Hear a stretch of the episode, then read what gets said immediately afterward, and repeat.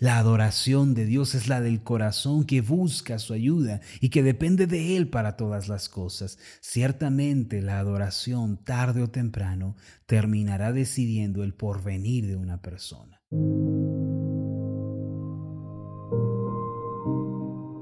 Estás escuchando Meditaciones Ascender con el pastor Marlon Corona. Acompáñanos a escuchar la segunda parte de la serie Verdaderos Adoradores. El tema de hoy es la adoración y el porvenir.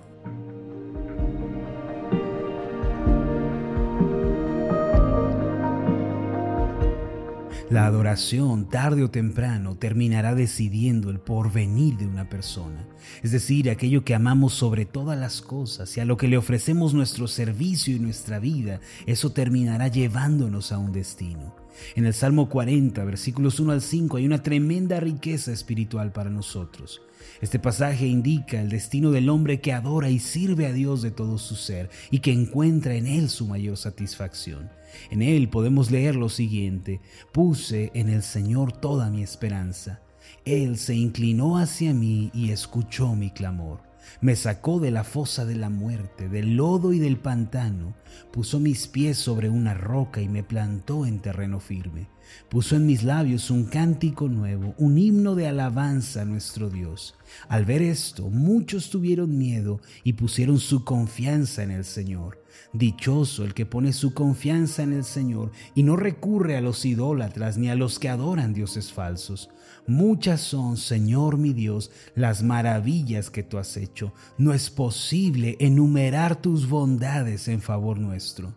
Si quisiera anunciarlas y proclamarlas, serían más de lo que puedo contar. La adoración, que es el estilo de vida resultante del amor de nuestro corazón, empuja nuestra vida en cierta dirección. Recuerde siempre que la adoración tarde o temprano terminará decidiendo el porvenir de una persona.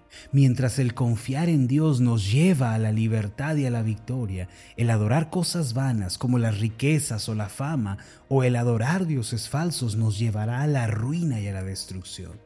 En labios del profeta Isaías, en Isaías 42, 17, el Señor declaró lo siguiente, pero retrocederán llenos de vergüenza los que confían en los ídolos, los que dicen a las imágenes, ustedes son nuestros dioses. La traducción de la Reina Valera dice en este texto, serán vueltos atrás y en extremo confundidos los que confían en ídolos y dicen a las imágenes de fundición, vosotros sois nuestros dioses. Retrocederán, en extremo serán confundidos. Qué terrible condición sin lugar a dudas. Mis amados, qué diferentes son el destino del que ama, adora y sirve a Dios del destino de aquel que pone su confianza en cosas vanas. Así como son diferentes la primavera y el invierno, así es diferente el destino de cada persona. ¿Cuánto quiere el Señor que le adoremos solo a Él? Pues solo quienes adoran verdaderamente al Señor podrán experimentar su plena bendición. Quiero preguntarle en dónde está puesto el afecto de su corazón, qué es lo que ocupa el primer lugar en su vida el día de hoy. Nunca lo olvide, la adoración tarde o temprano terminará decidiendo el porvenir de una persona. Lo invito para que el día de hoy conozcamos un poco más sobre la adoración a Dios. Cierto día, una mujer samaritana que vivía en Sicar le preguntó al Señor Jesús acerca de la adoración. Ella quería saber en dónde se encontraba el lugar para adorar a Dios. Ciertamente la duda de esta mujer era una duda muy válida y oportuna. Todo aquel que quiera adorar verdaderamente al Señor también debe hacerse esta pregunta. Señor, ¿en dónde debo adorarte? ¿Cómo puedo adorarte de manera que tú te agrades?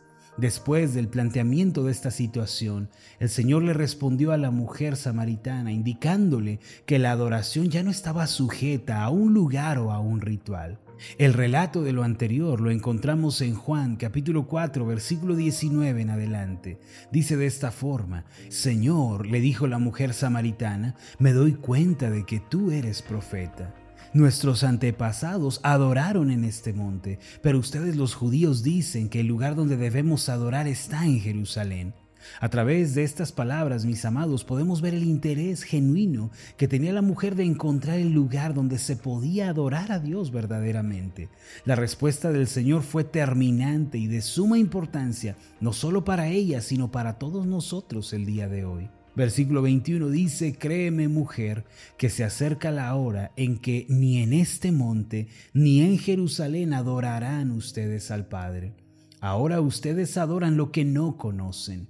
Nosotros adoramos lo que conocemos, porque la salvación proviene de los judíos, pero se acerca la hora y ha llegado ya en que los verdaderos adoradores rendirán culto al Padre en espíritu y en verdad, porque así quiere el Padre que sean los que le adoren. Dios es espíritu y quienes lo adoran deben hacerlo en espíritu y en verdad. La frase dicha por el Señor Jesús, la hora ha llegado ya, implica que a partir de ese momento la adoración ya no está sujeta a un lugar o a una situación determinada. La mujer samaritana había sido instruida en la religión y se le había enseñado que para adorar a Dios era necesario encontrar un lugar determinado y encontrarse bajo circunstancias determinadas. Aunque era una pregunta válida la de la mujer samaritana, provenía de una idea incorrecta acerca de Dios y de la adoración que le espera del hombre.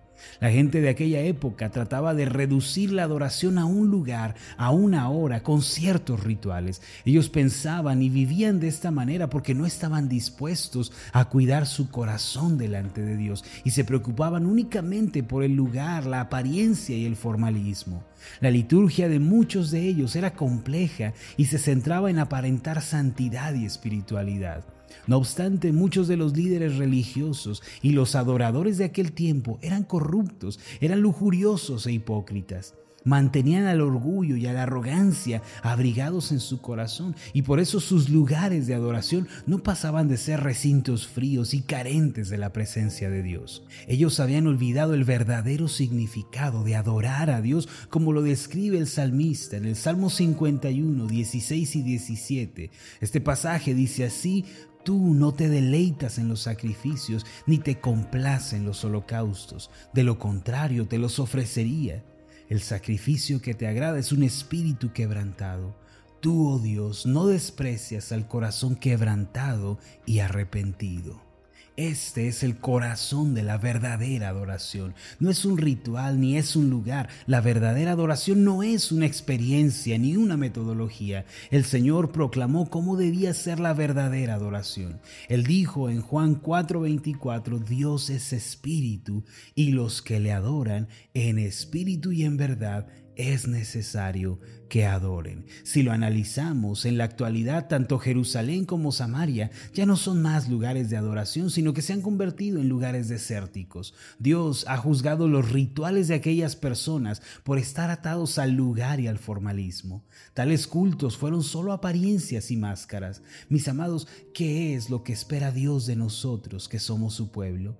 Dios no está interesado en el formalismo o en el ritual, ni en la experiencia de un solo día, sino en el corazón del hombre. El Señor declara en Proverbios 23, 26, Dame, hijo mío, tu corazón y no pierdas de vista mis caminos. Dios busca a aquellos que lo adoran de corazón en espíritu y en verdad. La historia nos muestra cómo los lugares de adoración del pasado no son más que ruinas el día de hoy. El edificio, la liturgia son apenas un instrumento de la adoración y no son la adoración en sí misma. La adoración es una actividad espiritual del corazón que va más allá de lo terrenal. Es más que ir a un lugar, levantar las manos, llorar, decir ciertas palabras. La apariencia, la postura no importan tanto como la actitud y la sinceridad del corazón. La adoración ciertamente es una cuestión que decide nuestro futuro. La adoración tarde o temprano terminará decidiendo el porvenir de una persona. Si nuestro destino será uno de éxito, de poder, de victoria, o si será uno de fracaso y de quebranto, todo depende de nuestra adoración el día de hoy. En Lucas capítulo 18, versículos 9 al 14, encontramos una asombrosa historia que demuestra la relación entre la adoración y el futuro. El pasaje dice de la siguiente manera, a algunos que confiando en sí mismos se creían justos y que despreciaban a los demás, Jesús les contó esta parábola. Dos hombres subieron a orar al templo. Uno era fariseo y el otro recaudador de impuestos. El fariseo se puso a orar consigo mismo. Note usted que no dice que oró a Dios, sino que oró consigo mismo. Y dijo, oh Dios, te doy gracias porque no soy como los otros hombres, ladrones, malhechores, adúlteros, ni mucho menos como ese recaudador de impuestos. Ayuno dos veces a la semana y doy la décima parte de todo lo que recibo. El Señor resalta esta enseñanza, mis amados, para aquellos que tenían la confianza en sí mismos y que despreciaban a los demás.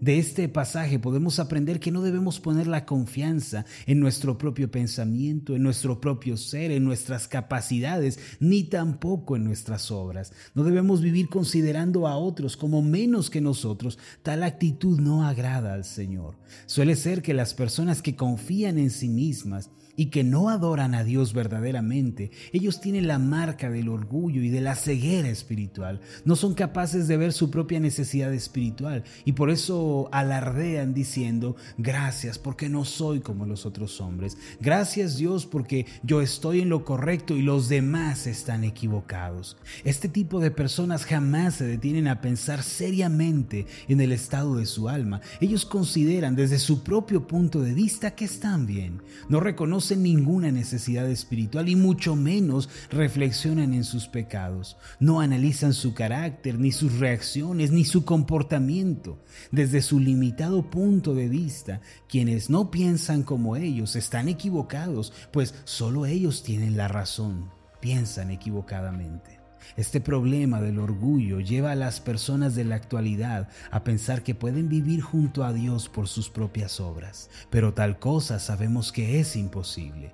El profeta Isaías dijo en Isaías 64, versículo 6, todos somos como gente impura todos nuestros actos de justicia son como trapos de inmundicia. Todos nos marchitamos como hojas. Nuestras iniquidades nos arrastran como el viento. Las palabras del profeta Isaías contradicen rotundamente el pensamiento del fariseo quien se creía justo, limpio y bueno delante de Dios. No obstante, el publicano de Lucas 18 supo reconocer su posición de pecado y su necesidad de un Salvador fue quebrantado y descubrió su terrible condición. En Lucas 18:13 leemos, en cambio, el recaudador de impuestos, que se había quedado a cierta distancia, ni siquiera se atrevía a alzar la vista, sino que se golpeaba el pecho y decía, oh Dios, ten compasión de mí que soy pecador.